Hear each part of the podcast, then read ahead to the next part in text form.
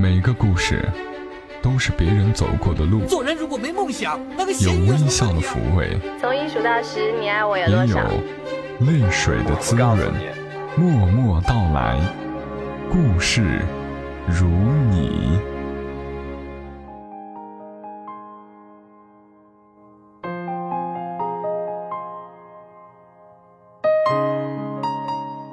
默默到来，故事如你。这里是在喜马拉雅独家播出的《默默到来》，我是小莫，大小的小，沉默的默，来和你聊聊我们平常人身上所发生的故事。嘿，好想问问你们，有什么梦想是你特别想要实现的吗？可能暂时实现不了，但是以后肯定还会找机会去实现一下的那种梦想。我有好多这种想要慢慢去实现的事情。比如还想回到校园再读书，想要去学门乐器，学一点点舞蹈。要是有机会能够参与某部电影的拍摄，就更棒了。当然电视剧也行啊。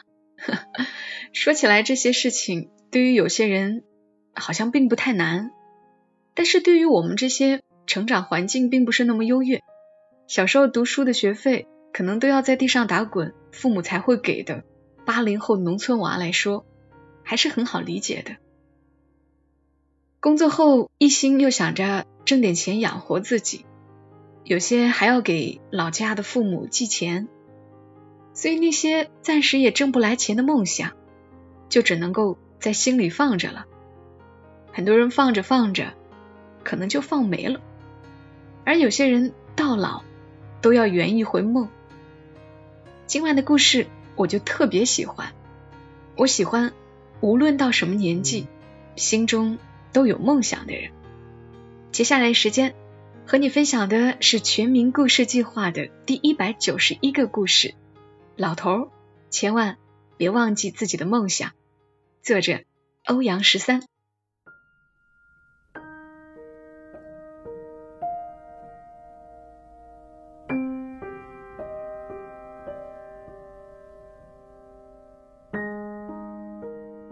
老张头跟我们不太一样，来学校进修编剧导演专业的学生，不是精力旺盛准备转行的年轻人，就是身价不菲的企业主。大家要么有钱，要么有闲。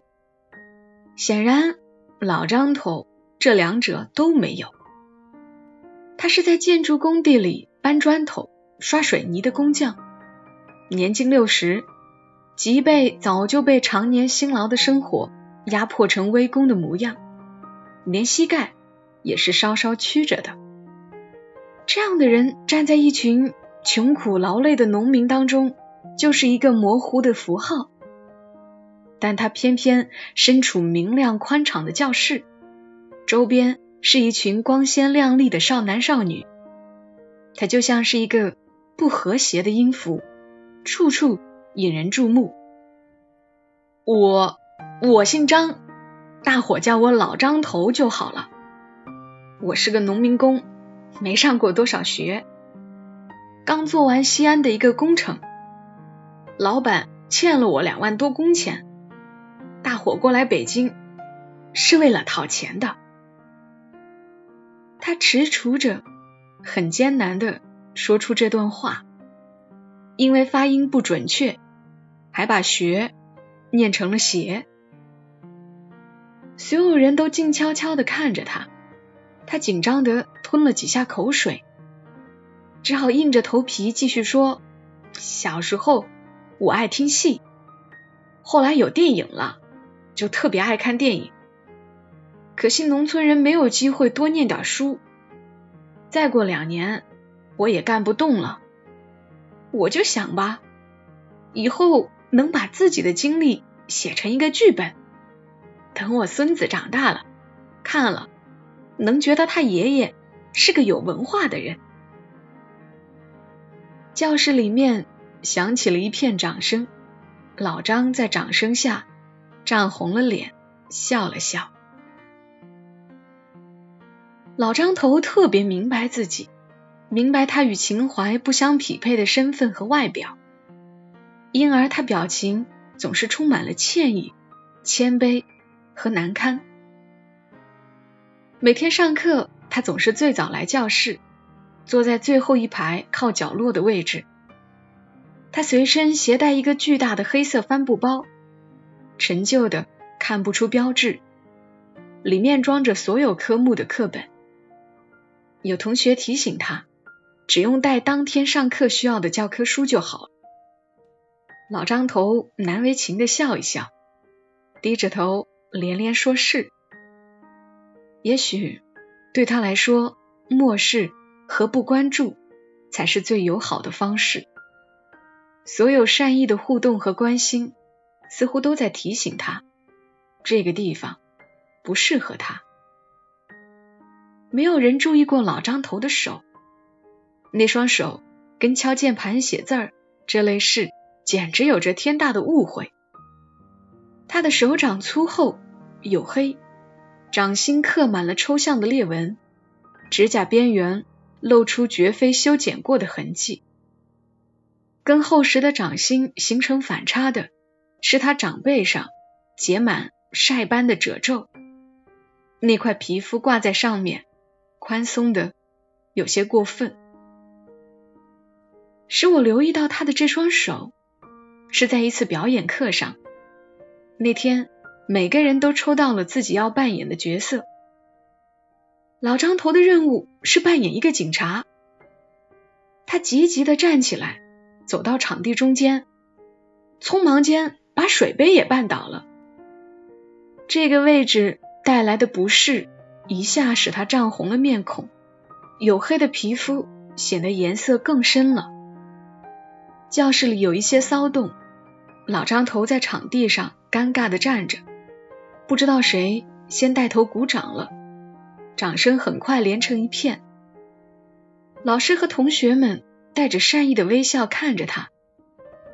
老张头平息了一下情绪，抬起手对大家说：“对不起，我重新来一次吧。”他刻意挺直了胸背，努力让自己四处乱飘的眼神凝聚起来，目光。一点点掠过场下的学生，忽然他眉头紧蹙，鹰一般迅疾的扑过去，大吼一声：“别跑！”便朝某个方向追过去。老张头略显迟缓的身体没有跟上自己高昂的情绪，一下被后排空置的椅子绊住，连人带椅翻滚出去。有女生惊呼，伸手准备去扶他，老张头却翻身爬起来，不知疼似的继续往前猛追，绕着场地跑了一圈，最后纵身扑倒在地，兴奋的大声喊道：“抓住你了！”老师霍的站起身来，充满讶异的赞叹：“好，非常好，真的非常好。”张同学的表演算不上最精彩的，但一定是最投入的。大家看到没？演戏的境界就是要这样，把假的当做真的。掌声再次响起，众人将目光投向他。老张头又恢复了他原来谦卑的模样，身子也缩回去，矮了几分，头半垂着。将眼神粘在脚尖上，难为情的笑起来。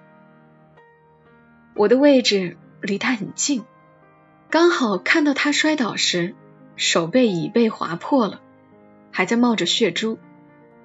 等下了课，我去学校医务室拿了点棉签、酒精和创口贴，走到他桌前说：“老张，你把伤口处理一下吧。”说着。我拿沾了酒精的棉签，准备去擦拭他的伤口。老张头的脸又涨成紫色了，他一下将手缩回去，慌忙站起身，微弓着背，连连说谢谢，就差鞠躬了。第一次交短篇作业时，同学们平日里掩藏的才能得以展示，这几乎是每个人为自己加分的好机会。那天的分享会上，掌声一次次响起。短短两分钟的片子，在每个人的发挥下，都有全然不同的阐释和表现形式。当放到最后一个短片时，粗糙晃动的画面跟质感，瞬间让人从刚才的氛围中脱离出来。有人打趣儿：“这是谁拿手机拍着玩儿，来忽悠老师的吧？”就在大伙笑闹着猜测是谁这么敷衍老师时，老张头的名字出现在片尾，笑声一下噎在每个人的嗓子眼里。放片子的时候，他一直捂着自己的脸，像个做错事儿的孩子一样，不停的道歉：“对不起，对不起，下次我一定做好一点。”老师很包容的说。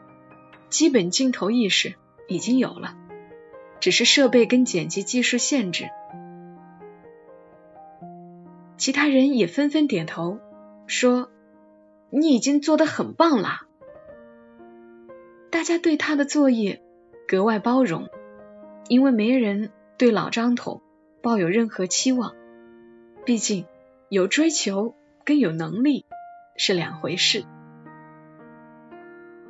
老张头时常默默地看着身边谈笑玩闹的同学，一旦有人走近，想跟他聊几句，试图打破这可怕的隔阂时，他就慌乱无措起来。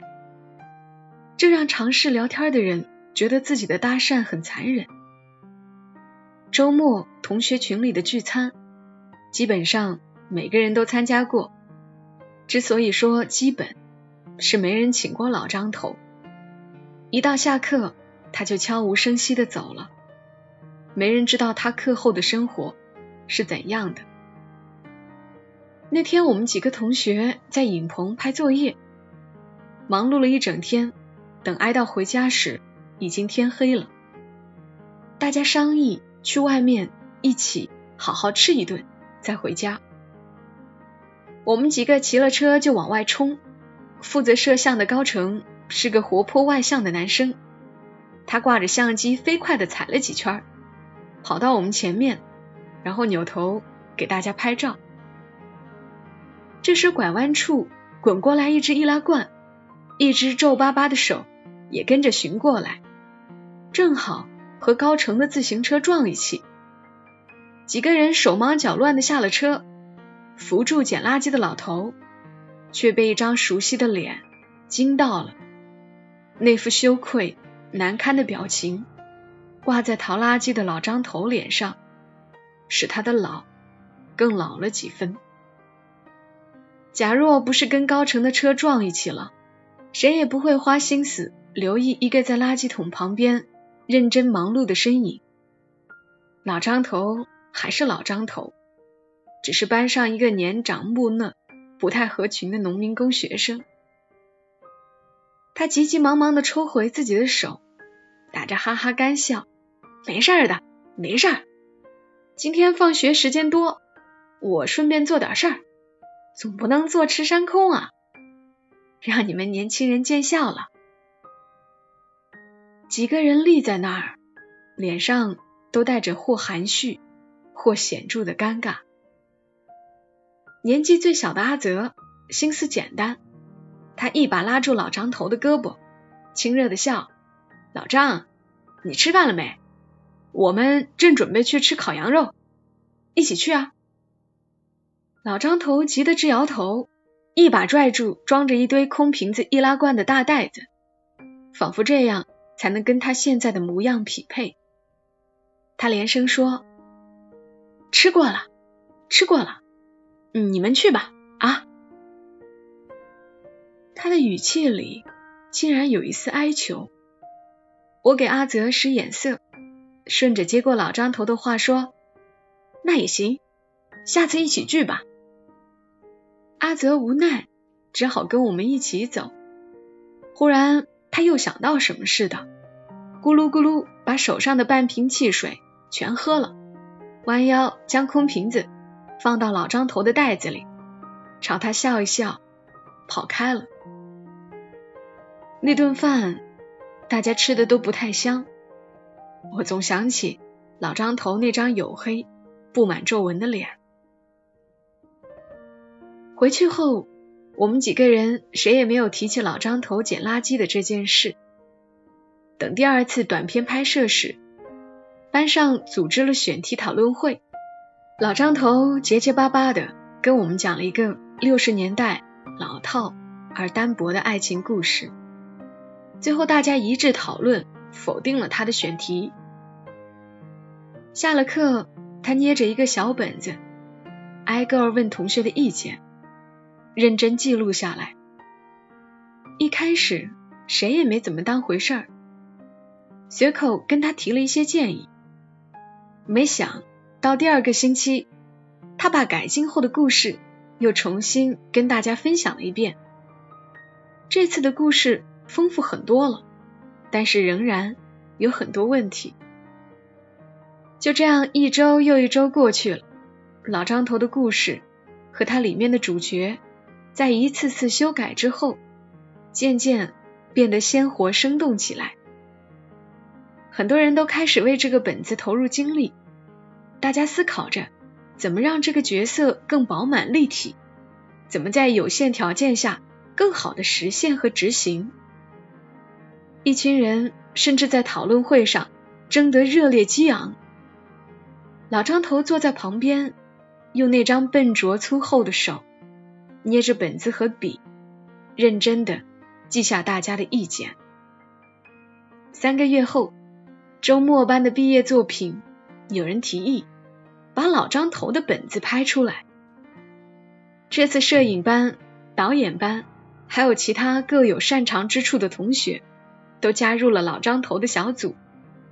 加上表演班的演员，大大小小有二十多号人。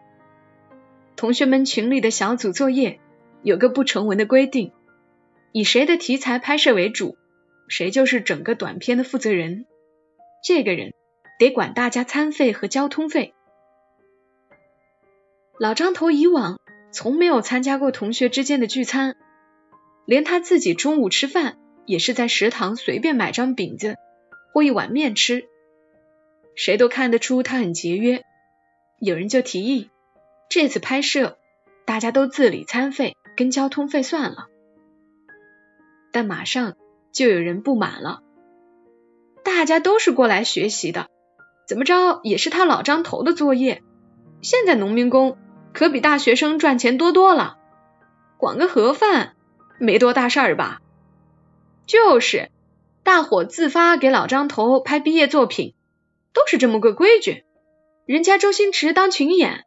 最惨的时候都有个盒饭呢，一群人哈哈乐起来。阿泽有些生气了，他脱口而出：“你一个盒饭也没多少钱，我来买吧。人家老张可不知道捡多少个饮料瓶子呢。”门外的老张头刚好一脚踏进来，手上拎着两大袋子外卖。他也许听到了大家的话。也许没听到，刚刚表示不满的人挂着讪讪的笑，老张头一脸不知情的谦卑跟讨好。他把盒饭拿出来，一边分给大家，一边忙不迭的说：“辛苦啦，辛苦啦，中午就凑合着，等晚上收工了，大家上馆子吃。”老张头的毕业作品杀青那天。大家都很开心，约着一起去簋街吃小龙虾。这是开学到现在老张头唯一参加的一次同学聚会，由他做东。饭桌上一帮人聊得特别嗨，说起谁的糗事来，哈哈笑成一团。老张头坐在最边上，眯着眼笑着看大家吃喝打闹，从不插话。他做的最多的事儿就是招呼服务员加水、添菜、帮忙递佐料、拿纸巾这些，默不作声的伺候每个人吃好喝好。等饭局吃到尾声的时候，坐我旁边的阿泽悄悄起身，拐了个弯，溜到服务台。远远的，我看到他跟服务员聊什么，又疑惑的。回头朝我们这边看看，等他回来时，我问他怎么啦，抢着买单啊？阿泽摇摇头，没说话。回家的时候，我们顺路，他叹了口气说：“你知道吗？其实我家也是农村的。我知道我爸赚钱有多不容易。早些年，他为了省五毛钱早餐，经常饿到头发晕。唉，这顿饭肯定花了老张不少钱。我知道你的用意。其实今天重要的不是谁买单，而是他以同学的身份请大家吃了一顿饭。这个时候的他。”不是农民工，也不是掏垃圾的老头，是编剧班的一名学生。你觉得呢？我回他。三个月的时间眨眼就过去了，周末进修班的学生准备结业了。老张头也是这三个月中的一批。我们这些留下来长期学习的同学，专门订了一个包厢，为大家送行。那天我们约好十二点开饭，但是老张头迟迟未到。等了很一会儿，凑局的人有些坐不住，就招呼大家先吃。一群人想到最后这半个月为老张头的毕业作品跑前跑后的，居然他最后连顿散伙饭也不来吃，心里未免有些不痛快。等吃到一半的时候。老张头风尘仆仆的推门进来了，他完全恢复了一个农民工的模样，穿着一身旧衣裤，背上是五花大绑的行李，左手还拎着一袋打包好的书。老张头把东西放下，问服务员要了一个杯子，倒上酒，端端正正的端着，面向大家说：“抱歉了，各位同学。”今天我来迟了，一会儿我就要赶火车站去。饭虽然不能跟大家一起吃，酒还是要喝一杯的。谢谢你们这段时间的照顾，谢谢大家。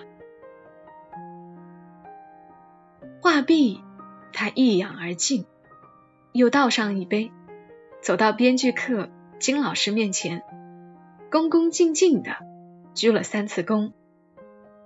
老张头说：“金老师，我老张头嘴巴笨，不会说什么好听的话，但是真的很谢谢您。”两杯酒下肚，老张头眼睛微微发红了。金老师跟同学都纷纷站起来，望着他。老张头放下酒杯。搓搓脸，不好意思的笑。本来我老伴儿不同意我过来学的，这么大岁数了，让人笑话。我跟他说：“你知道吗？在北京的这三个月，我觉得自己像是谈了一场恋爱。”在座的同学都笑了，有人眼圈发红，走过去假意擂了他一拳，说：“老张，你真是的。”这么大岁数了，还这么煽情，快去赶火车吧！老张头又露出难为情的笑意，他伸手一把捞起背包，甩到后背，左手臂弯里搂着书，朝大家挥挥手，转身就走了。等他出了门，一群人还在恍惚，有些沉默。班长笑：“这老张头。”真浪漫，和咱们班上每个漂亮的女生都恋爱了一次。我说不对，他是跟梦想谈了一场恋爱。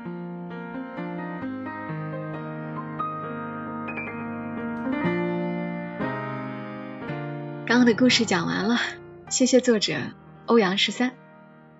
其实他就是上一次和你们分享到的那篇啊，十三岁。我爱上了自己的班主任，那个故事的作者杨如意。我很喜欢这个故事，真的。除了因为老张头心中有梦想，在他这个年纪勇敢的去实现，还因为这帮同学很善良、很温暖。好啦，谢谢你们来听小莫在这里讲故事。如果你想了解更多节目信息，记得来关注“默默到来”的公众号，直接在微信上搜索“默默到来”，沉默的默，娓娓道来的到来，或者直接输入 ID“ 默默到来”的全拼，再加一横，都可以找到我。我们下期声音再会啦！祝你一夜好眠，小莫在长沙跟你说晚安。